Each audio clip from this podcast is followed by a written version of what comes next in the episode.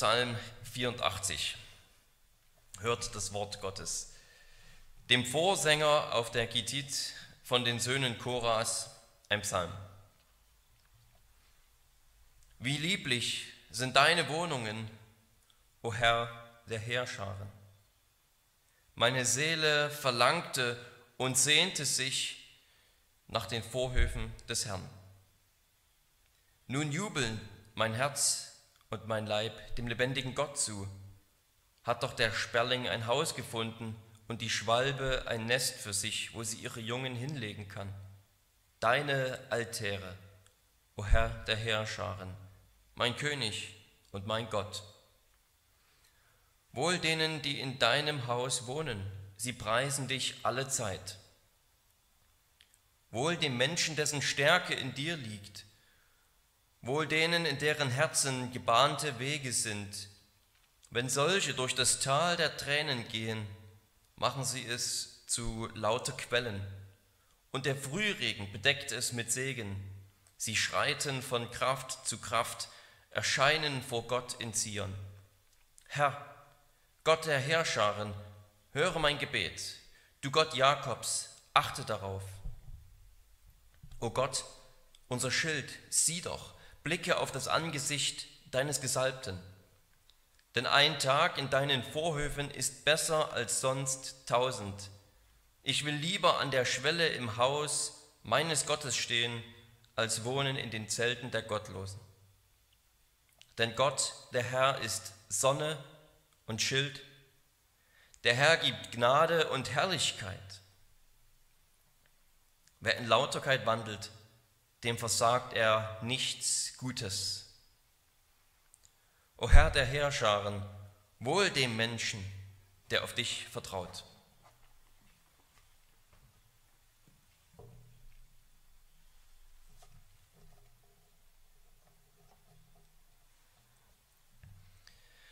Liebe Geschwister, Psalm 84 ist ein Loblied darauf, in Gottes Gegenwart zu leben. Dreimal heißt es hier, dass man glücklich gepriesen wird. Man könnte sagen, du bist gesegnet, wenn du im Haus Gottes wohnst. Aber gesegnet sein ist vielleicht selbst ein Begriff für uns, der nicht ganz so klar ist, wie er es sein sollte. Was die Autoren meinen, wenn sie so reden, ist, dass dein Leben gelingt. Es ist mehr als nur sich zu freuen. Es ist ein Freudenschrei über ein gelingendes Leben, über ein vollkommen erfülltes Dasein. Es ist mehr als ein Segenwunsch, es drückt eine Tatsache aus, eine Tatsache darüber, in was für einem glücklichen Zustand einer ist, der bei Gott ist. Und Psalm 84 liefert uns sogar eine gute Definition davon, wenn er in Vers 12 sagt, dass Gott nichts Gutes vorenthalten wird. Können wir uns das vorstellen? Nichts Gutes wird er uns vorenthalten. Es bedeutet nichts anderes, als dass unser Schöpfer Gott uns mit seinem Wohlwollen ansieht, mit seiner Gnade, wenn er uns ehrt, wenn er uns nichts Gutes vorenthält, uns aufblühen lässt. Kurz gesagt, es ist das Beste, was dir passieren kann. Es ist das Beste, was irgendeinem Menschen passieren kann. Und Psalm 84 ist ein Gebet des Vertrauens, dass wir genau ein solches Leben, genau eine solche Erfüllung, ein solches Dasein in Gottes Gegenwart finden können. Wir wollen uns dieses Allerbeste, diesen Psalm in zwei Punkten anschauen. Zuerst lobt und preist der Autor diejenigen glücklich, die in Gottes Gegenwart leben. Mindestens dreimal jährlich mussten die Israeliten nach Jerusalem wandern und dieser Psalm ist ein Lied, das durch und durch positiv über diese Erfahrung berichtet. In den herrlichsten und wirklich zur Freude ansteckenden Worten wird hier beschrieben, wie es ist, im Tempel Gottes zu sein und auf dem Weg in den Tempel Gottes zu sein. Zuerst wird gesagt, wie schön es ist, wenn man im Tempel ist. Die Beter haben eine unglaubliche Sehnsucht danach. nicht nur ihre Gedanken, sondern sogar ihr Fleisch, sogar körperlich sehnen sie sich danach, bei Gott zu sein. Es ist wie wenn man vielleicht gefastet hat oder wenn man für eine längere Zeit eine Diät gehabt hat und dann kann man endlich einmal wieder genau das essen, worauf man sich schon lange gefreut hat. Es ist wie wenn man eben nach einem langen Fasten ein saftiges, dickes Steak wieder essen kann oder vielleicht ist es für dich auch etwas ganz was anderes. Unser ganzer Körper lechzt danach und hat diese Begierde und baut diese Begierde immer mehr auf. Und so sehnt sich ja auch der, der Autor, der Sänger danach in die Gegenwart Gottes zu gehen und dort zu leben. Und es werden nicht nur die glücklich gepriesen, die im Tempel Gottes sind, die dort wohnen, sondern es werden auch die glücklich gepriesen, die zum Tempel hinpilgern. Ihre Herzen sind ausgerichtet auf Zion. In ihren Herzen sind die Wege, die nach Zion führen sozusagen. Sie freuen sich, den Weg zu Gott einzuschlagen. Und sie wissen, dass Gott auch außerhalb von Zions ihre Kraft und ihre Stärke ist. Und bevor wir also verstehen können, warum es jetzt eigentlich eine solche Freude ist, ausgerechnet in Zion zu sein, warum ausgerechnet dieses Tempelgebäude eine solche Sehnsucht ausgelöst hat, die wir wahrscheinlich auch alle gern empfinden wollen, müssen wir verstehen, was ein Tempel ist. Was ist überhaupt ein Tempel? Um es ganz einfach zu sagen, ein Tempel ist der Ort, wo Himmel und Erde eins werden. Himmel und Erde treffen sich an diesem Ort und kommen hier zusammen. Sie sind vereint. Der Bereich der, der Herrlichkeit Gottes, der Raum der Herrlichkeit Gottes und dieser, dieser Raum der Schöpfung, dieser Raum, in dem wir leben. Im Tempel zu sein heißt darum nichts anderes, als dass man in der Gegenwart Gottes lebt. Es geht also nicht um eine Sehnsucht, um, den, um eine Sehnsucht nach diesem Tempel, um des Tempels willen, sondern es geht um eine Sehnsucht nach dem Tempel, weil es der Ort ist, wo Gott auf die Erde kommt, wo Gottes Wirklichkeit unsere Wirklichkeit trifft, wo Gott bei uns gegenwärtig wird.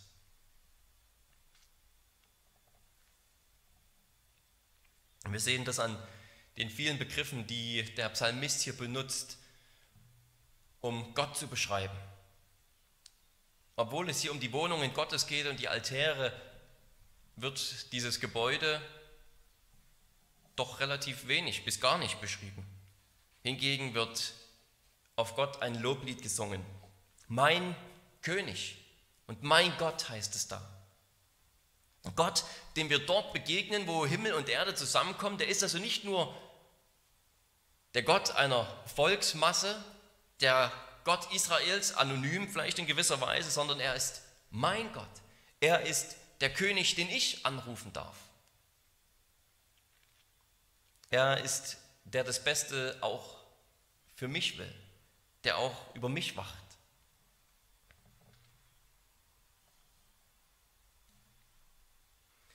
Und dann wird Gott noch der Gott Jakobs genannt. Es ist also hier auch der Gott des ganzen Volkes, der Gott, der Israel von Anfang an geführt hat, angefangen bei den Erzvätern, der ihnen Versprechen gegeben hat und diese gehalten hat. Gott ist ein Gott der Treue. Und dann vielleicht am meisten finden wir hier das Element des Schutzes, dass bei Gott zu leben bedeutet, in einem beschützten und sicheren Bereich zu leben, wo das Leben aufblühen kann. Gott wird unser Schild genannt in Vers 12. Gott ist der Schild, der uns schützt. Und mehrfach wird er hier der Gott der Herrscharen genannt, der Gott der himmlischen Herrscher, der Gott der Armeen könnte man sagen, der eine unzählige Anzahl von Engeln befehligt zum Schutz und zum Dienst seines Volkes. Und der Sänger, der staunt hier über die Vögel, die bei den Altären oder rund um den Tempel ihre Nester gebaut haben und dort wohnen können. Ja, diese relativ kleinen und hilflosen Tiere, sie finden ihre Wohnung im Tempel. Sie finden ihre Wohnung bei Gott.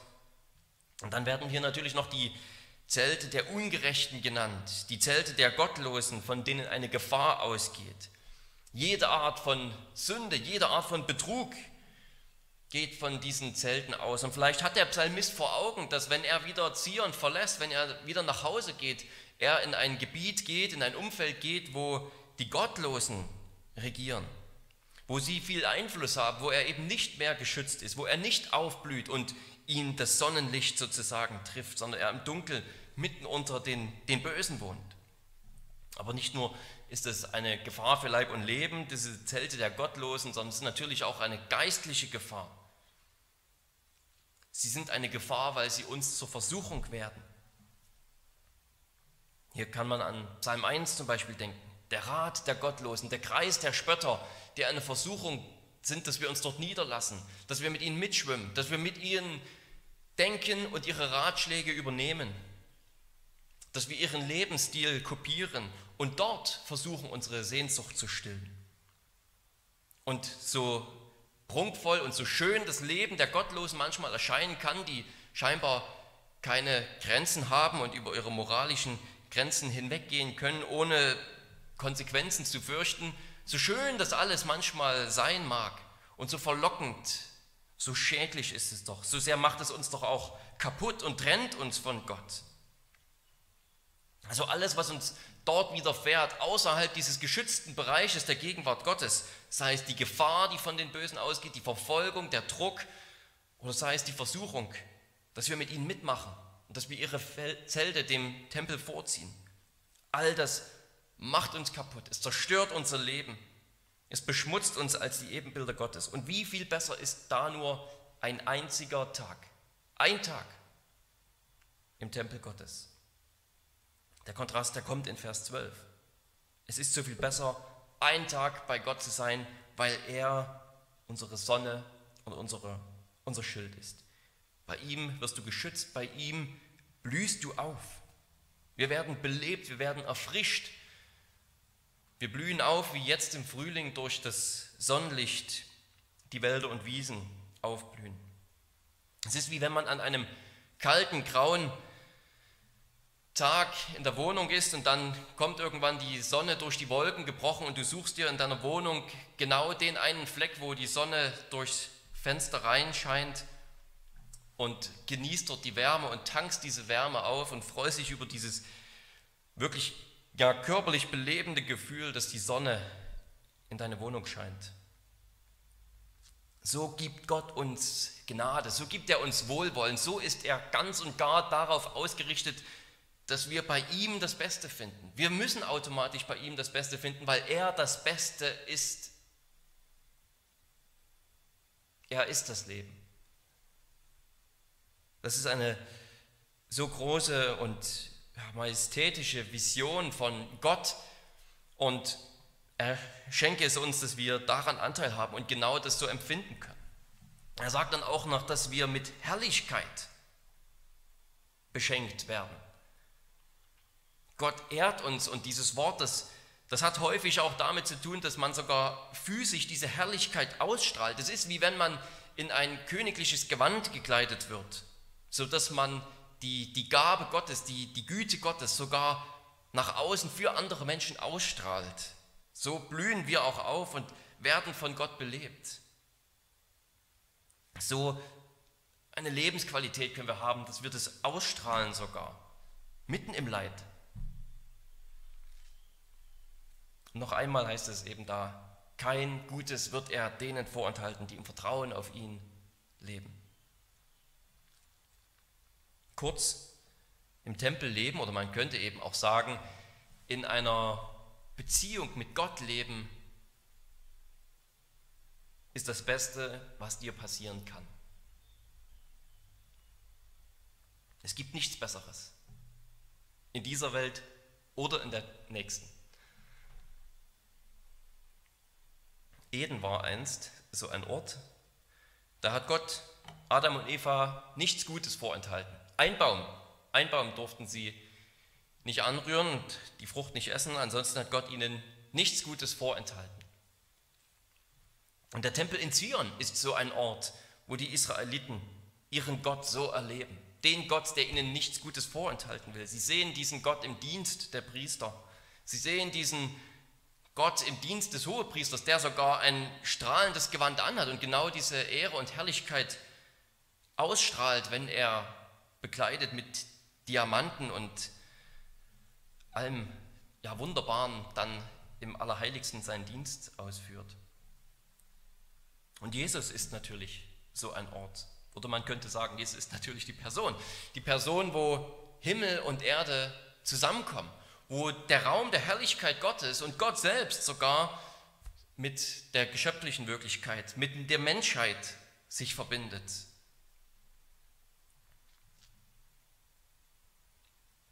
Die Christen versuchen das auch immer wieder zu übertragen. Sie bauen Kirchen, die genau das darstellen sollen.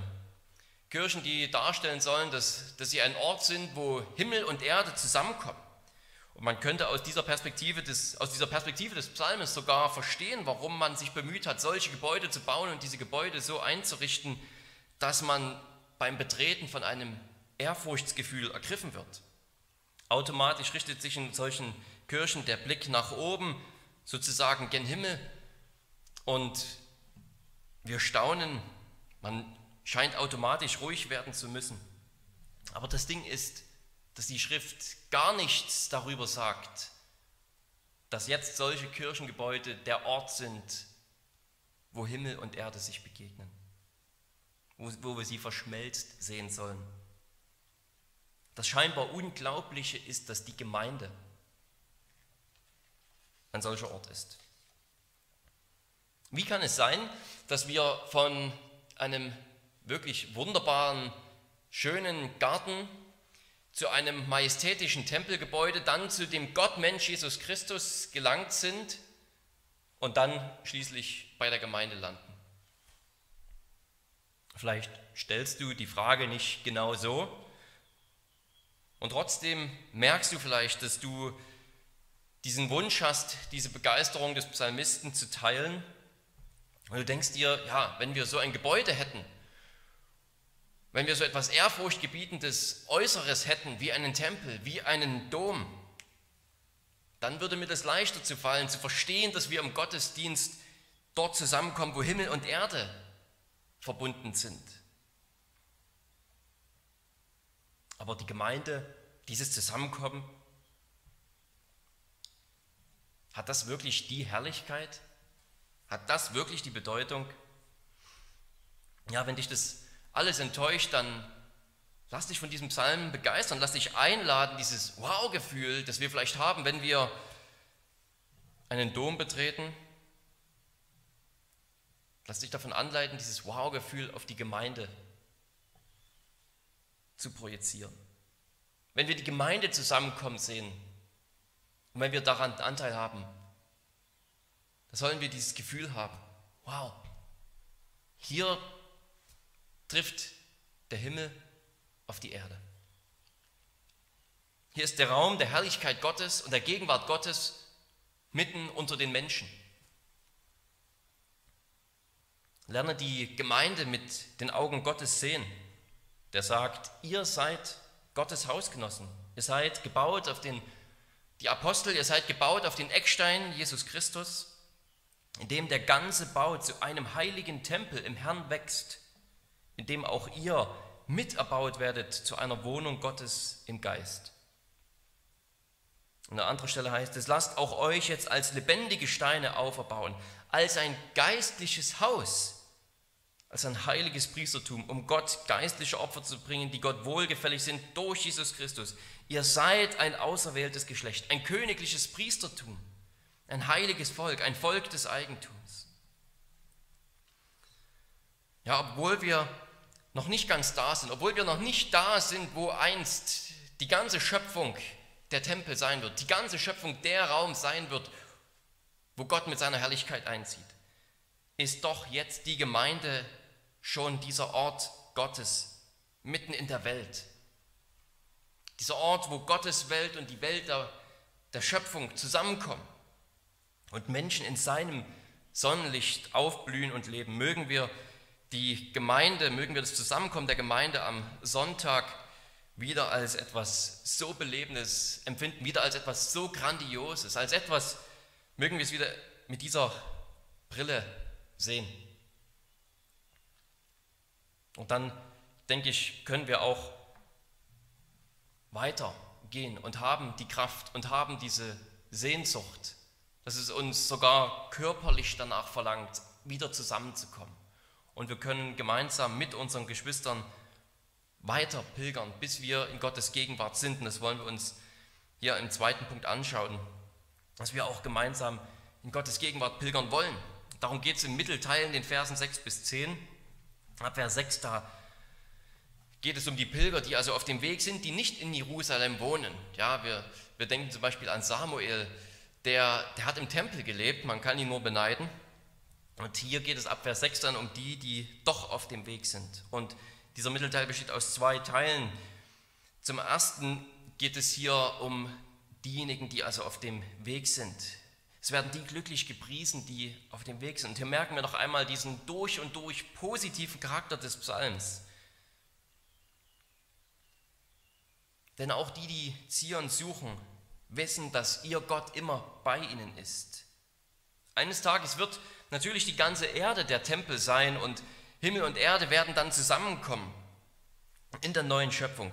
Aber was kann es für uns Ermutigenderes geben, jetzt schon, als dass wir wissen, dass wir mitten in der Gegenwart Gottes leben dürfen? Wir erleben seinen Reiseschutz, bis wir dann da sind, gemeinsam als die Gemeinde. Und wir erfahren jetzt schon, wenn vielleicht auch nur im Vorgeschmack, aber dennoch jetzt schon, dass er das Beste ist, was uns passieren kann, dass das Leben in der Gemeinschaft mit ihm als Gemeinde das Beste ist, was uns passieren kann. Ja, sogar das Tränental, das wird hier beinahe wie im Vorbeigehen erwähnt. Das Tränental wird für die, die mit einem solchen Verlangen nach Zion unterwegs sind, ein Quellort. Wahrscheinlich hier ist das das Ort, das, dieses Tal, auf das sich der Psalmist bezieht, ein sehr trockenes Tal außerhalb von Jerusalems und man kann das Wort eben auch als Tränen oder als Weinen verstehen und das ist natürlich auch ein gutes Bild für unser Leben manchmal, dass, dass unser Leben in gewisser Weise so ein Tränental ist, aber diejenigen, die so mit Gott erfüllt sind, mit dieser Sehnsucht nach Zion, die werden in gewisser Weise erleben, dass selbst mitten im Elend um sie herum alles so aufblüht dass sie diese Sonne tanken und weitergeben, obwohl sie mitten im dunklen Tal sind. Diese Pilgerreise, die, hier dargestellt ist, die, die lädt wirklich dazu ein, mitzuwandern. Es ist wie, als wenn ich mit meinen besten Freunden und ihren Familien zusammen unterwegs wäre, um einen genialen Urlaubsort zu erreichen. Und natürlich ist der Urlaubsort erst das eigentliche Ziel. Das ist das, wo, wo es hingeht. Die Reiseroute ist nicht ganz so toll wie dieser Urlaubsort, aber zusammen mit meinen Freunden und ihren Familien gemeinsam diesen Weg zu beschreiten und diesen Weg zu gehen, das macht schon den ganzen Weg zu einem Erlebnis. Ich denke, wir alle, wir alle kennen das, wenn es manchmal nur so etwas Kleines ist wie ein Spaziergang hin irgendwo zu jemandes Wohnung oder dann in ein Restaurant, wenn sie wieder offen sind und so weiter. Da ist schon der Weg selber schön, obwohl man den Weg nur einschlägt, um zu einem Ziel zu kommen. Und das gemeinsame Gehen miteinander, das macht schon Freude und stärkt und blüht auf. Und so soll es auch sein, dass wenn wir als Gemeinde unterwegs sind, so sind wir, liebe Geschwister, als Gemeinde unterwegs, bis wir vor Gott in Zion erscheinen. Wie die, die gemeinsam diese Pilgerreise angefangen haben und auch in den unschönen Situationen, in den schwierigen Situationen, in den Leidenssituationen dennoch beieinander sind und sagen, lass uns nicht vergessen, dass wir auf dem Weg nach Zion sind, dass wir auf dem Weg in die Gegenwart Gottes sind und dann daher wieder Kraft bekommen. Ja, genauso wollen wir als Gemeinde diesen Weg gehen. Und das zweite Element, und das ist das, was uns gerade dann die Kraft dazu gibt und diese Hoffnung gibt, dass wir diesen Weg auch ankommen, ist dieses Gebet für den König in den Versen 9 und 10. Vielleicht war damals, als dieser Psalm zuerst geschrieben wurde, Salomo noch der König, vielleicht ein, einer der späteren Könige Judas. Und er wird hier der Schild des Volkes genannt. Denn der König, wir können uns das gut vorstellen, muss garantieren, dass alle Israeliten sicher in Jerusalem, sicher in Zion ankommen können. Alle Wege nach Jerusalem müssen sicher sein, sodass alle ohne Angst vor Räubern, ohne Angst vor Mördern diese Pilgerreise antreten können. Der König, der hat die Aufgabe, das zu gewährleisten. Er hat die Aufgabe, alle nach Zion zu rufen, wenn sie nicht sowieso schon kommen. Es gab ja einen festen Kalender. Und er hat dann zu gewährleisten, dass sie ankommen.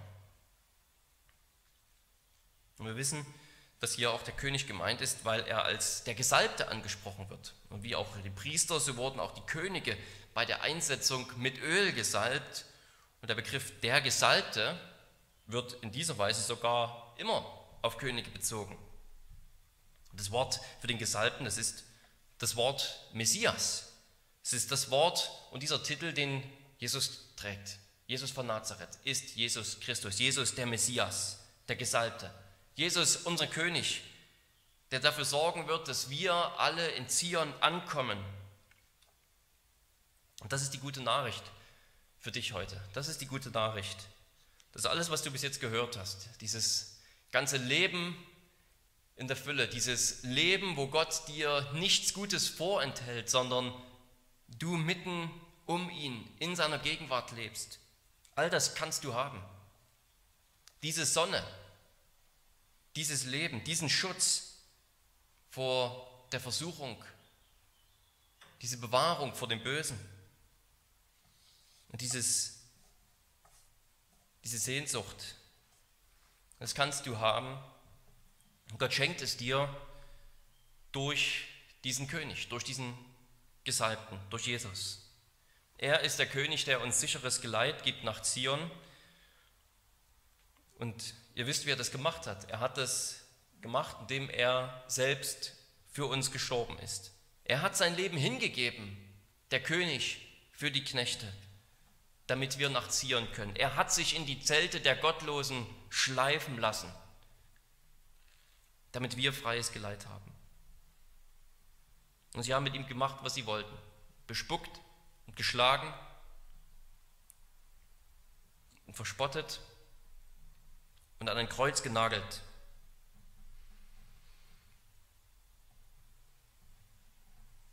Aber genauso wurde der Feind Gottes und der Feind der Menschen besiegt. Denn Jesus ist auferstanden und er hat die Macht des Todes gebrochen. Und alle, die an ihm festhalten, die werden Teil dieses Tempels und stehen unter seinem königlichen Schutz. Die Geschichte Israels ist voller Könige, die darin versagt haben, der Schild des Volkes zu sein.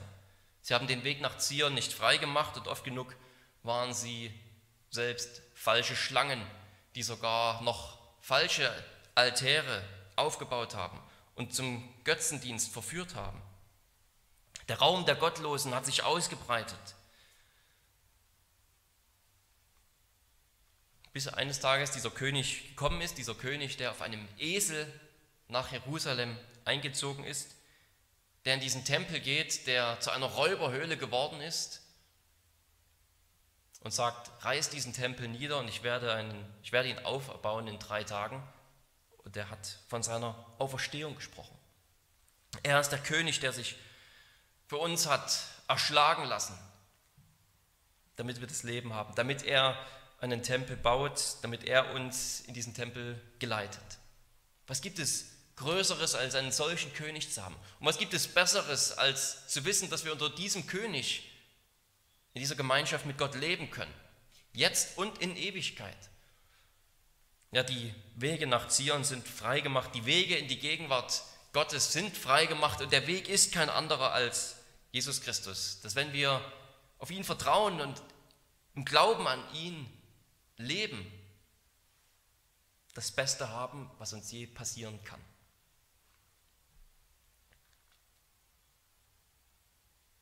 Das bringt der letzte Vers noch einmal zum Ausdruck. Wir haben in den Versen 5 und 6 gesehen, dass diejenigen glücklich gepriesen werden, die in Zion wohnen oder die, die nach Zion hinpilgern. Und im letzten Vers wird es noch einmal anders ausgedrückt.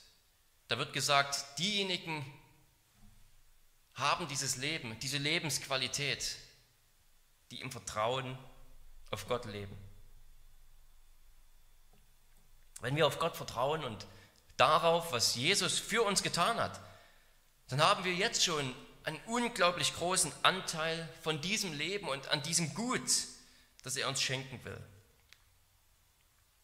Und genau das müssen doch Wanderer wie wir hören, die noch nicht ganz da sind. Dass wir Gott jetzt schon haben, wenn wir im Vertrauen auf ihn leben, wenn wir unser Vertrauen auf ihn setzen und aus dieser Vertrauensbeziehung heraus unser Leben führen dann genießen wir jetzt schon unseren Gott und unseren König als unsere Sonne.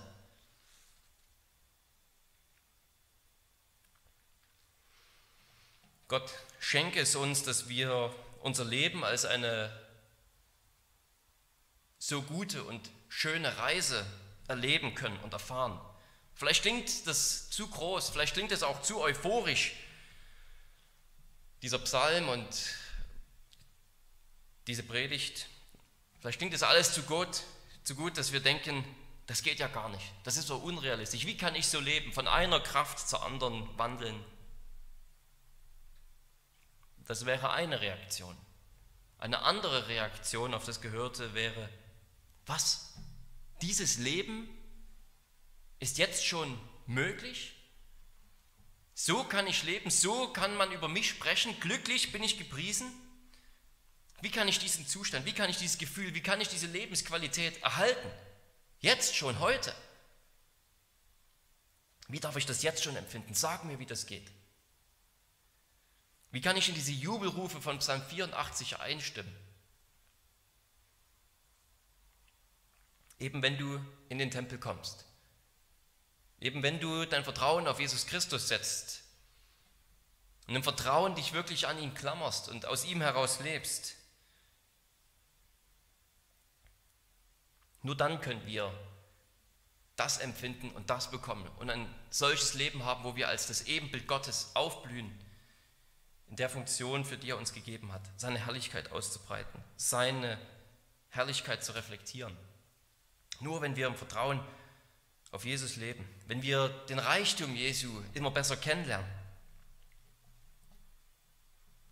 und wenn wir in der Gemeinde zusammenkommen, wenn wir in der Gemeinde miteinander Gottesdienst feiern und uns gegenseitig erbauen und ermutigen und an dieser Pilgergemeinschaft festhalten, dass wir sie nicht vernachlässigen und versuchen, unseren Weg allein zu gehen, denn dann kommen wir ab vom Weg.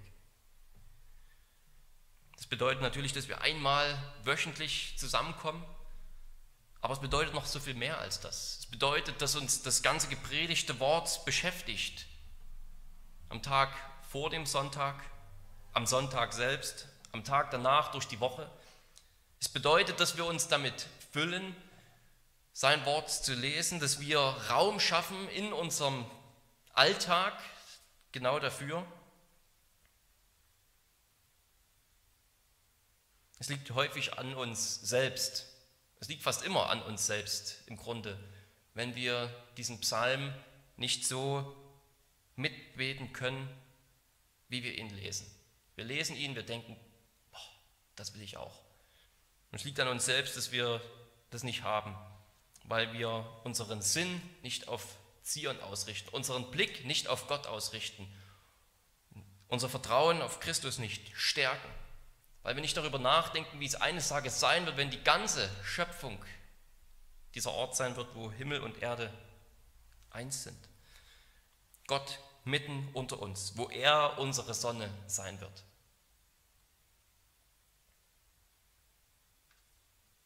Lasst uns Mut fassen und lasst uns zur Tat schreiten, diesen Weg einzuschlagen, dieses Vertrauen auf Christus zu setzen, aus diesem Vertrauen zu leben, dieses Vertrauen immer wieder zu stärken und in der Gemeinschaft der Heiligen und im Gottesdienst gemeinsam diesen Weg zu gehen und unseren Tag damit zu füllen, unsere Herzen auf Zion auszurichten. Amen.